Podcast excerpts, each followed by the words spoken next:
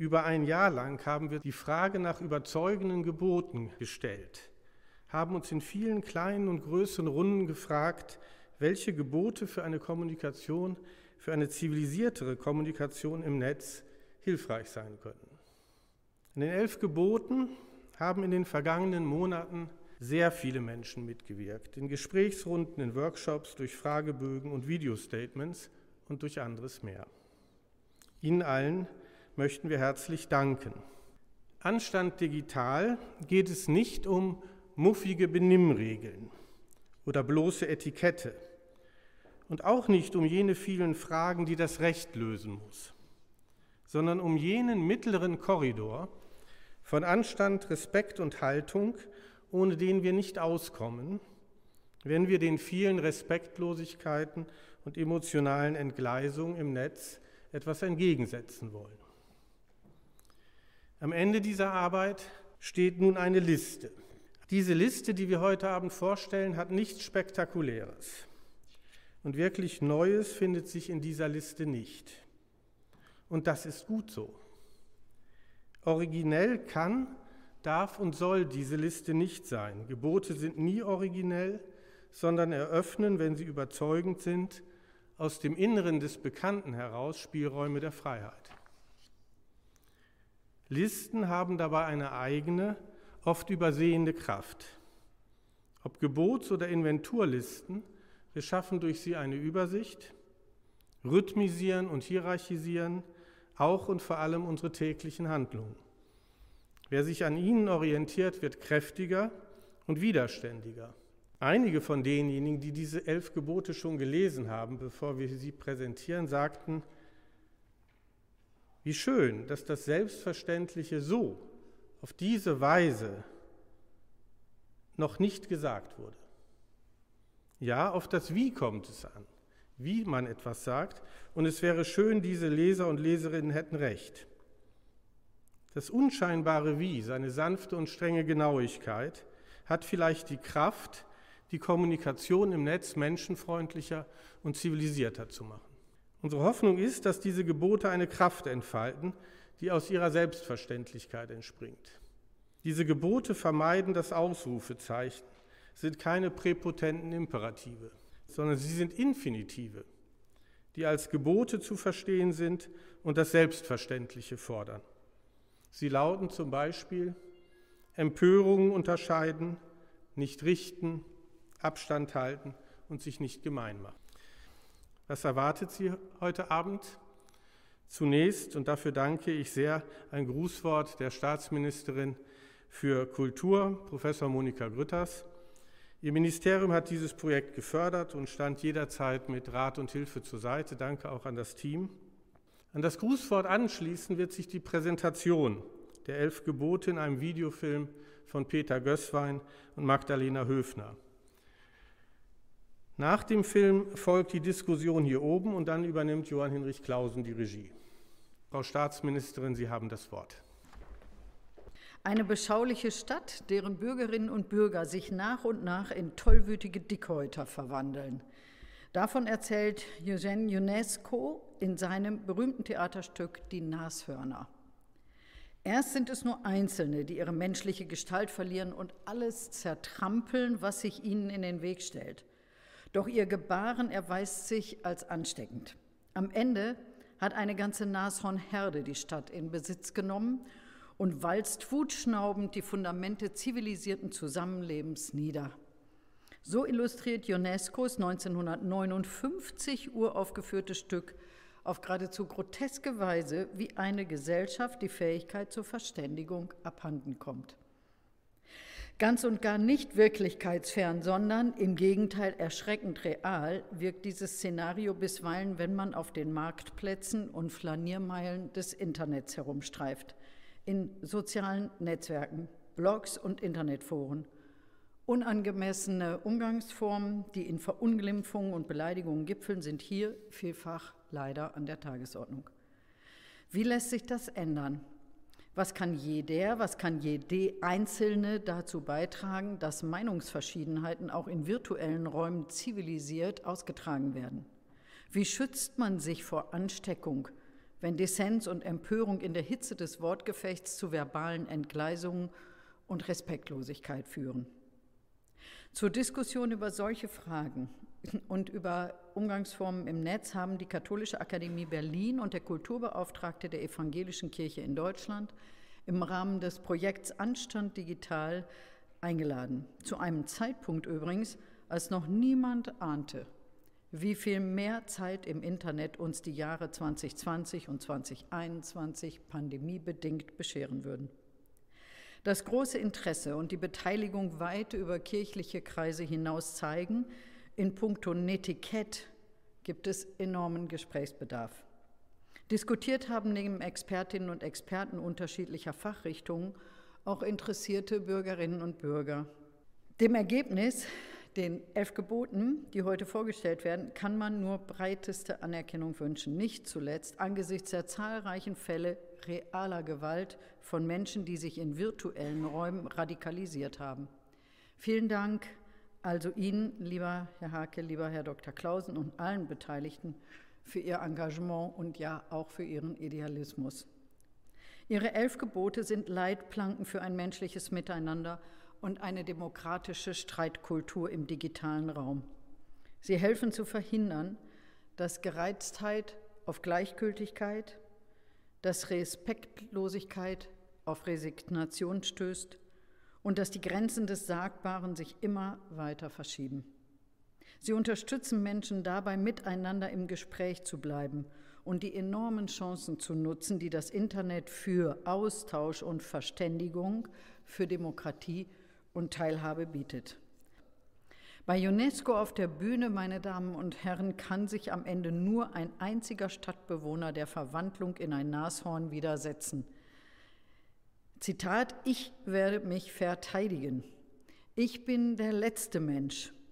Ich werde es bleiben bis zum Ende. Ich kapituliere nicht. Mit diesen Worten des Protagonisten endet das Theaterstück Die Nashörner. In der Realität des digitalen Zeitalters sind es zum Glück ganz offensichtlich viele, die sich um einen sachlichen und konstruktiven Austausch ehrlich bemühen. Mag das Eintreten also für Werte wie Respekt, Fairness und Toleranz in den Weiten des Internets vielleicht auch hier und da wie ein Kampf gegen Windmühlen und gegen Nashörner scheinen, es ist und bleibt aller Mühe wert. Denn ein lebendiger Diskurs, eine Streitkultur, die diesen Namen verdient, sie sind das Fundament einer starken Demokratie. Wir werden sie verteidigen. Wir kapitulieren nicht. Das ist die wichtige Botschaft, die von Anstand digital ausgeht. In diesem Sinne viel Erfolg für die elf Gebote. Vielen Dank. Elf Gebote. Anstand digital. Eins. Empörungen unterscheiden. Ohne Empörung ist Demokratie nicht möglich. Sie ist die treibende Kraft, wenn es gilt, Ungerechtigkeiten zu erkennen und zu beheben. Ohne sie verliert die Demokratie an Kraft und Leidenschaft. Gleichwohl liegt hier eine große Gefährdung. Das Internet fördert eine fragwürdige Erregungsunkultur, in der sich empörte Urteile über andere in rasender Geschwindigkeit aufschaukeln und verstärken. Ressentiments, Wut und Hass ziehen wie Wellen durchs Netz und beschädigen die demokratische Gesprächs- und Streitkultur und verstärken Atmosphären gegenseitiger Verdächtigungen. Und Verschwörungstheorien. Die Themen, die man eigentlich verhandeln wollte, gehen darin unter. Zwei. Zwei. Nicht richten. Ohne eine ausgeprägte Urteilskraft ist demokratisches Handeln nicht möglich. Demokratische Prozesse brauchen klare Unterscheidungen und Entscheidungen. Vorschnelle moralische Urteile über andere beschädigen diese Bemühungen. Denn Urteilskraft wird im Gespräch gebildet. Das Internet befördert die Neigung zum schnellen, oft letzten Urteil über andere, im vernichtenden Kommentar oder in der moralischen Verächtlichmachung von Mitmenschen. Stets gilt es zu bedenken, dass die eigenen Urteile ein Irrtum sein können und wir selbst Schonung und Nachsicht nötig haben. Und vor allem, letzte Urteile übereinander stehen niemandem zu. Drei sich Zeit lassen. Die Demokratie lebt von guten Entscheidungen. Nicht von schnellen. Um diese zu finden, hat sie in Institutionen und Verfahren viele Verzögerungen, Filter, Verlangsamungen verordnet. Viele sehen darin eine Schwäche, aber es liegt auch eine Stärke darin. Dies gilt auch und vor allem im Internet. Sich mit Äußerungen im Netz Zeit lassen heißt, diese stets einmal zu überdenken, sie zu überschlafen, grundsätzlich das Tempo herauszunehmen. Denn wer sich vom schnellen Netz hetzen lässt, hat schon verloren. Und kurz ist der Weg vom gehetzt werden zum Selbsthetzen. Vier. Sachlich werden. Demokratische Kultur lebt von der leidenschaftlichen, aber auch sachlichen Debatte. Im Internet wird dieser Streit der Argumente ohne Abstände und Filter ausgetragen. Da gehen leicht die Affekte durch. Die Chancen, im Internet Wissen zu teilen, werden verspielt. Es regieren die Emotionen.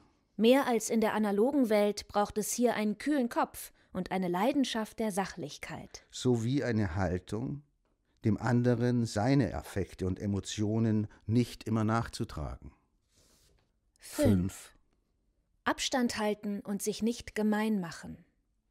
Demokratische Gesellschaften brauchen ein rechtes Maß von Nähe und Distanz. Das Internet verkürzt die Abstände, ohne jedoch leibliche und körperliche Nähe zu ermöglichen. Diese digitale Nähe ist eine Chance. Aber gleichzeitig eine Gefährdung, gegen die Diskretion, Aufmerksamkeit und Empathie für den anderen eingeübt werden müssen. Hierzu gehört auch die Zurückhaltung, fragwürdige Inhalte im Internet zu rasch und ohne Prüfung zu teilen und zu verbreiten. Gerüchteküchen, Klatschblasen oder missionarisches Verteilen von Fake News werden im Netz allzu leicht zu Hetzmeuten. Und Verschwörungsgemeinschaften. Sechs. Das Gegenüber im Netz respektieren. Der Respekt vor dem anderen gehört zu den Grundhaltungen der Demokratie. Der andere ist wie ich endlich und fehlbar, frei und verletzbar, versucht sich seine Meinung zu bilden und ist dem Wechsel von Missverständnissen und Einsichten unterworfen. Im Umgang miteinander braucht es den Mut, die eigene Position klar zu vertreten, aber auch zur Diskussion zu stellen, die faire Auseinandersetzung mit dem Gegner. Und immer wieder der Willen zur genauen Interpretation der gemeinsamen Situation. Sieben. Sieben. Sein Gesicht zeigen. Wie immer in der Öffentlichkeit sollte man auch im Netz genau überlegen, was man von sich preisgibt und was man für sich behält. Anonymität kann in repressiven Verhältnissen ein legitimer Schutz der Schwachen sein. Sie kann aber auch feige, verlogen und zerstörerisch sein. Dem sollte man mit gutem Beispiel entgegentreten. Dazu gehört, dass man sich auf das, was man sagt und schreibt, ansprechen lässt. Gesicht zu zeigen bedeutet zum Beispiel, eine deutliche Haltung zu vertreten, an der sich auch andere orientieren oder der sie mit Gründen widersprechen können. 8. Vor allem den Widerspruch schätzen. Demokratie setzt Opposition voraus. Ohne den Widerspruch der Opposition gegen die Regierung verliert die Demokratie ihr Herz. Das Internet und seine Neigung, dies und das für gut zu erklären oder zu empfehlen, kann in eine Atmosphäre sentimentaler Positivität und der Widerspruchslosigkeit führen. Widerspruchsfähigkeit ist eine demokratische Haltung. Sie sollte zwar nicht zur Dauerempörung oder zum kindlichen Trotz verkommen. Wer aber auf Widerspruch nur gereizt oder überempfindlich reagiert, nimmt sich die Chance auf bessere Einsichten. 9. Berührbar bleiben und sich entrüsten. Nicht empört euch, und auch nicht entpört euch, wie Joachim Bittner schreibt. Warum aber nicht entrüstet euch? Die eigenen Borniertheiten und Waffenschilde des Besserwissens ablegen und dem Wortsinn vertrauen? Entrüsten ist ohne Entwaffnen nicht zu haben. Der Entrüstete macht sich wehrlos. Die falschen Entrüstungen würden weniger. Die falsche Empörung ist ja nicht selten nur die Kehrseite einer kalten Gleichgültigkeit, die das Interesse an dem anderen und dem Gemeinwohl aufgegeben hat. 10. Sich schämen können und Beschämungen vermeiden. Ohne die Fähigkeit, sich schämen zu können, ist ein Zusammenleben schwer vorstellbar. Nur so kann man sich mit den Augen der anderen sehen. Das sich schämen können reguliert zudem den schwierigen Übergang von Intimität zur Öffentlichkeit. Einen anderen jedoch in der Öffentlichkeit zu beschämen, ist eine fragwürdige Intervention, von der nur in Ausnahmesituationen Gebrauch gemacht werden sollte. Eher gilt es, dem anderen Scham zu ersparen und die Schamgefühle anderer zu respektieren. Es braucht Dezenz und Pietät, um die eigene Schamgrenze oder die des Gegenübers zu erkennen und nicht zu verletzen. Ohne ein Bewusstsein für den Wert der Grenze geht es auch im grenzenlosen Internet nicht. 11. Anstand und Recht unterscheiden. Es ist die Aufgabe des Rechtes, durch Gesetze für den rechtmäßigen Umgang mit Persönlichkeitsrechten, für entsprechenden Datenschutz, für eine angemessene Transparenz von Algorithmen zu sorgen und die Macht der großen Plattformen zu regulieren. Gebote des Anstands haben grundsätzlich keine gesetzliche Regelungskraft, sind lediglich subjektive Empfehlungen und gewinnen ihre Wirkmacht durch möglichst weit verbreitete Verwirklichung. Defizite der Gesetzgebung oder ihrer Durchsetzung können durch Aufrufe nach mehr Anstand nicht ersetzt oder kompensiert werden. Anstand und Recht sind daher stets voneinander zu unterscheiden. Das war sehr schön, diese Gebote, an denen wir doch lange rumgeprökelt haben, äh, am Ende auf so eine feine, fließende Art vorgestellt zu bekommen. Und nun gibt es, äh, bin ich sehr gespannt, Reaktionen darauf zu hören von unseren Gästen hier auf unserer kleinen Bühne. Nora Busson, Schriftstellerin, der letzte Roman Schutzzone, den lese ich gerade. Ioma Mangold, Journalist und Autor, das letzte Buch, wenn ich recht sehe, Der innere Stammtisch, das habe ich sogar schon durchgelesen. Und Markus Beckedahl, Journalist und Netzaktivist, Netzpolitik.org, er hat auch teilgenommen an einem unserer Zoom-Austauschgespräche in der Vorbereitung. Drei Personen, denen der Gebrauch der Sprache ein Lebensthema ist und die sehr genau unsere Gegenwart beobachten, auch unsere mediale und da aber auch hineinwirken. Erst einmal in die Runde. Ähm, kurze Reaktion. Äh, liebe Frau Bosson, fangen wir doch bei Ihnen an. Was halten Sie davon, von dem Vorhaben? Und dann gleich elf Gebote. Löst das bei Ihnen Widerstände aus oder konnten Sie damit etwas anfangen?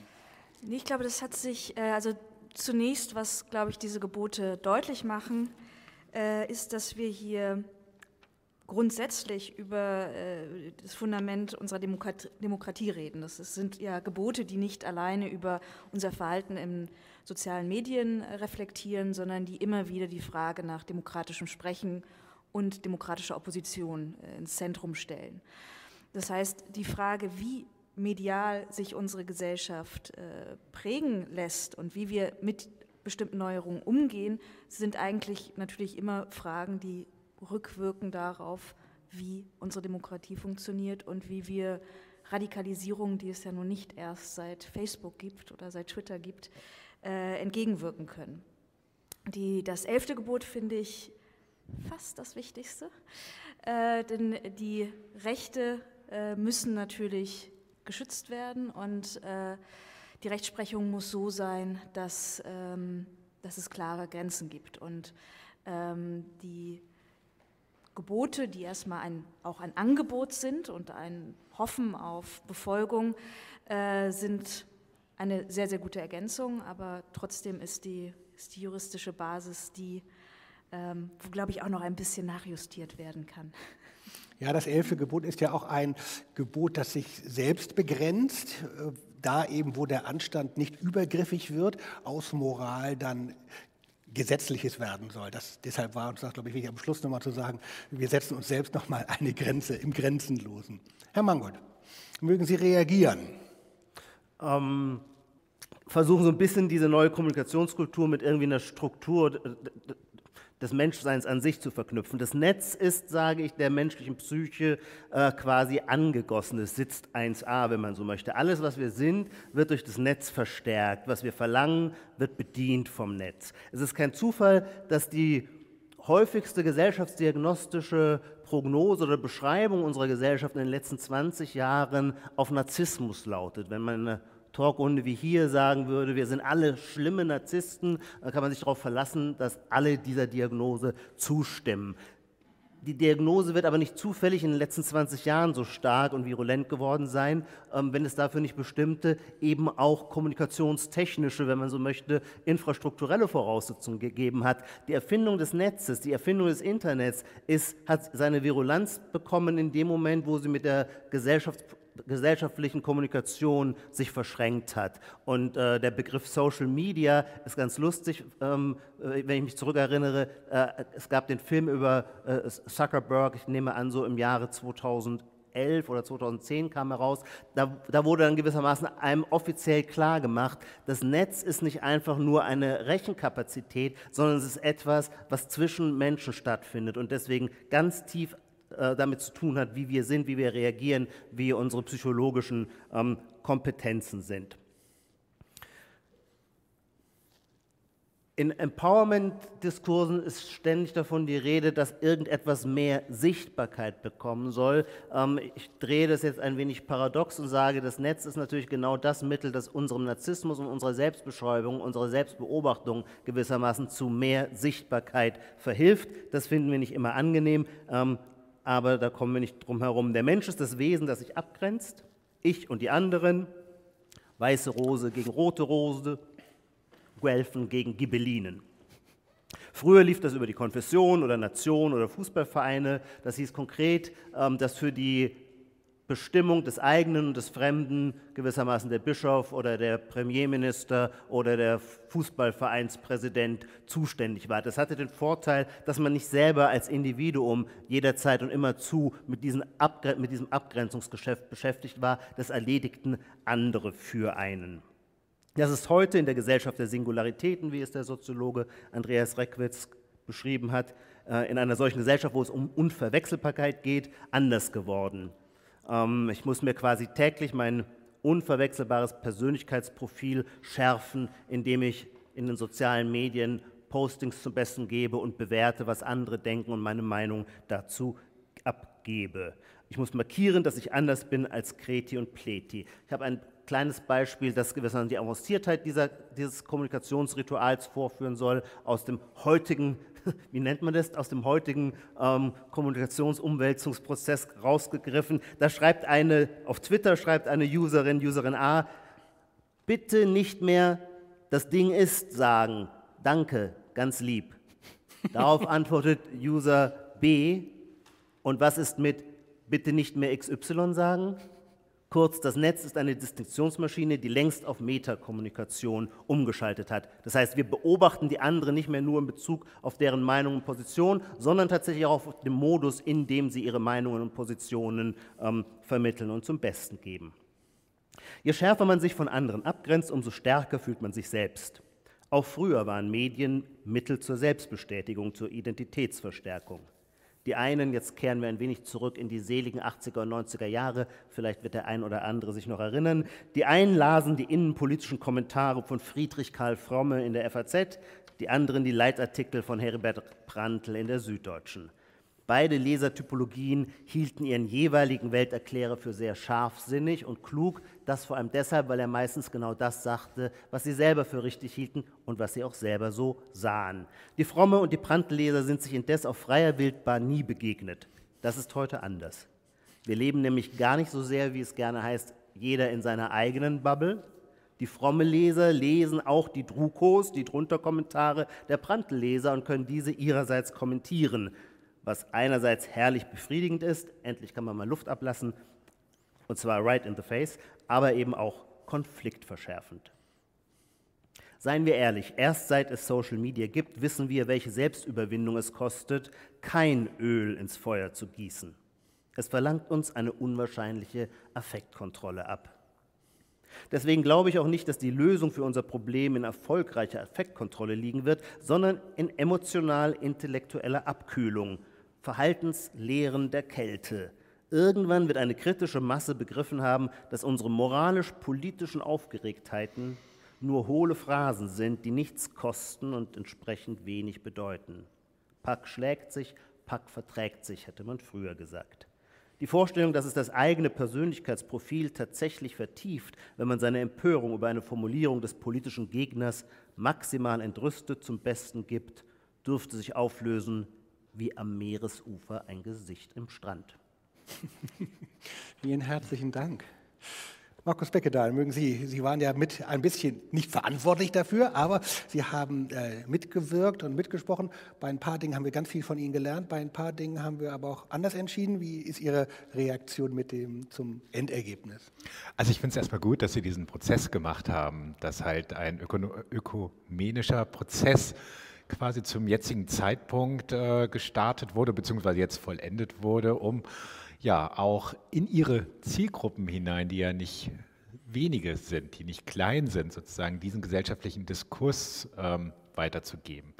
Wir wünschen uns schon lange, dass so die Kirchen noch mehr Engagement zeigen, sich in solche digitalpolitischen, netzpolitischen Diskussionen einzumischen mit ihrem Wertehorizont, Hintergrund, aber auch ja, sie haben halt eine ganz andere Reichweite. Wir haben Twitter und Facebook, sie haben die Kanzeln und erreichen halt noch die Menschen, die uns dann nur aus dem Fernsehen kennen und noch nicht irgendwie in den sozialen Medien so ganz aktiv sind.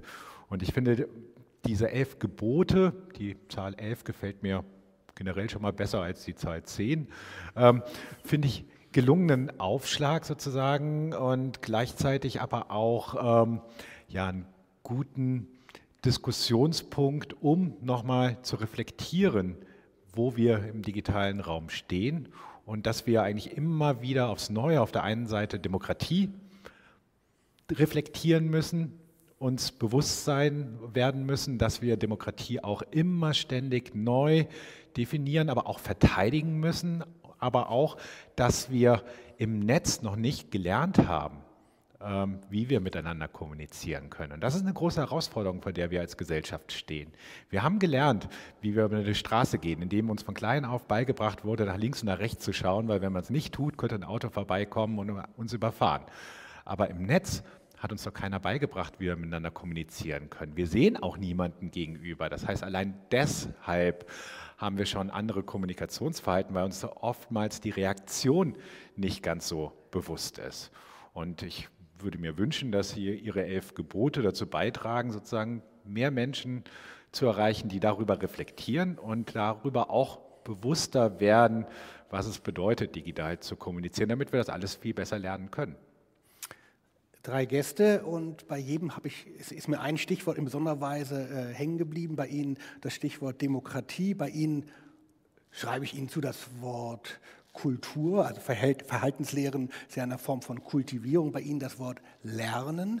Die Frage, äh, die mich beschäftigt, wie, kann, wie können Gebote das eigentlich befördern? Es gibt ja zwei unterschiedliche Formen von Ethik. Die eine, die sozusagen gebotsmäßig von außen etwas einspricht und die andere Form von Ethik, die sozusagen nach äh, den ethischen Möglichkeiten schaut, die in den Institutionen oder in den Kulturen schon da sind.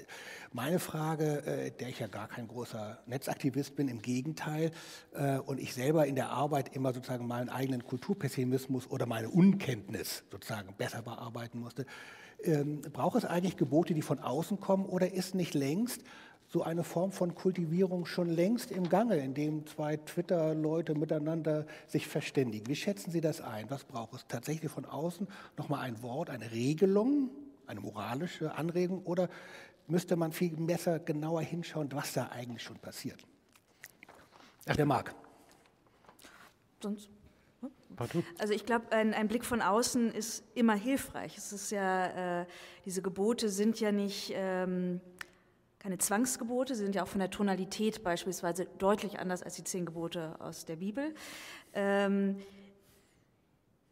die Akteure und Akteurinnen, die sich im Netz treffen oder insbesondere in den sozialen Medien, äh, natürlich verständigen sie sich auf die eine oder andere Art miteinander zu kommunizieren. Wenn man aber selbst in einem Kommunikationsprozess ist, findet man vielleicht manchmal äh, nicht mehr hinaus oder ist, nicht mehr Herr oder Frau der Dynamiken, die sich da abspielen.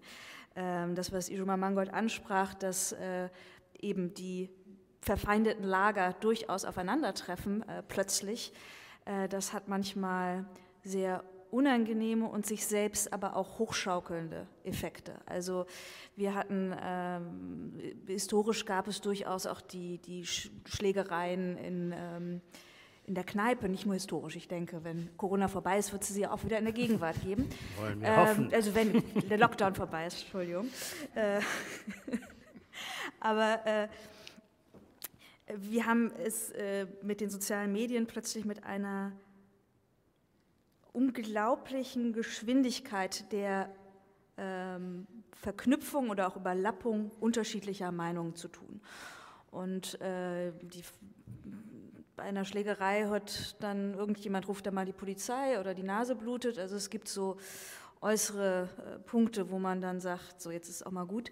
Äh, in der Aggression, die sich teilweise im Netz äh, entladen kann, scheint es diese Kontrollmechanismen eben nicht immer zu geben. Lange Rede, kurzer Sinn. Ich glaube, ist es ganz unabhängig davon, was innerhalb bestimmter Communities für Regeln äh, beschlossen oder stillschweigend äh, verein, ja, vereinbart werden, ist ein Blick von außen immer etwas sehr Hilfreiches und bestimmte Anregungen, die man nicht zu 100 Prozent übernehmen muss, aber die zumindest die eigene Art und Weise, wie man sich verhält, äh, hinterfragen. Ob man damit jetzt die alleraggressivsten Pöbler erreicht, ist ja nochmal eine andere Frage. Das wird uns Herr Becke da sagen. Ich bin mir unsicher, ob ich die These teilen würde, dass wir immer ständig miteinander verhandeln, wie wir kommunizieren. Ähm, wir haben in sozialen Medien die Herausforderung, dass wir ja Infrastrukturen, dass wir halt ähm, quasi Tools, Werkzeuge zur Kommunikation von anderen bereitgestellt bekommen. Und das ist erstmal so ein großer, wichtiger Unterschied zur Kommunikation, beispielsweise hier. Die katholische Kirche richtet uns zwar hier so eine Bühne ein oder die katholische Akademie so, ne, aber sonst gibt es eigentlich keine technischen Beschränkungen oder keiner hat hier einen besonderen Vorteil, weil das Mikrofon von einem lauter ist als von anderen.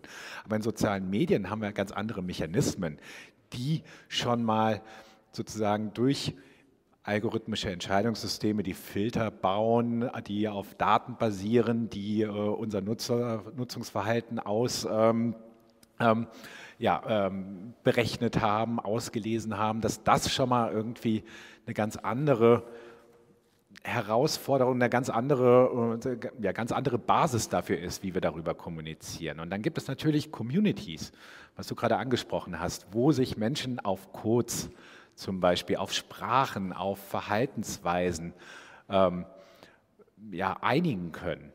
Aber das Netz bedeutet ja auch gleichzeitig, dass wir mit vielen anderen Communities in Berührung kommen. Und da haben wir Sprachprobleme. Äh, und da haben wir auch teilweise Probleme, dass halt diese technischen Mechanismen bestimmte Sachen bevorzugen, dass die technischen Mechanismen vor allen Dingen darauf ausgelegt sind, dass äh, Empörung sehr häufig einfach bevorzugt weitergeleitet wird, weil Empörung bedeutet mehr Aufmerksamkeit, Aufmerksamkeit bedeutet mehr Zeitbindung an eine Plattform, das bedeutet, wir lassen mehr Daten dort, durch jeden Klick, den wir dort irgendwie verbringen, stärken wir sozusagen die Profilbildung und die wird genutzt, um uns Werbung zu verkaufen, was eigentlich das Geschäftsmodell dieser privatisierten Öffentlichkeiten sind. Und das ist ein Riesenproblem, dass wir uns da quasi als Gesellschaften abhängig gemacht haben. Und insofern finde ich es sehr gut, dass es halt solche Initiativen wie Ihre gibt. Da brauchen wir viel mehr von, noch von viel mehr gesellschaftlichen Gruppen, wenn ich mal so die katholische und evangelische Kirche so nennen möchte, aber dass wir uns viel mehr und ständig darüber verständigen, wie wir Demokratie erhalten können und wie wir miteinander kommunizieren wollen. Sie haben, äh, lieber Herr Mangold, am Schluss Ihres Eingangsstatements äh, eines meiner ewigen, äh, aber auch schon lange nicht wieder gelesenen Lieblingsbücher zitiert, die Verhaltenslehren der Kälte.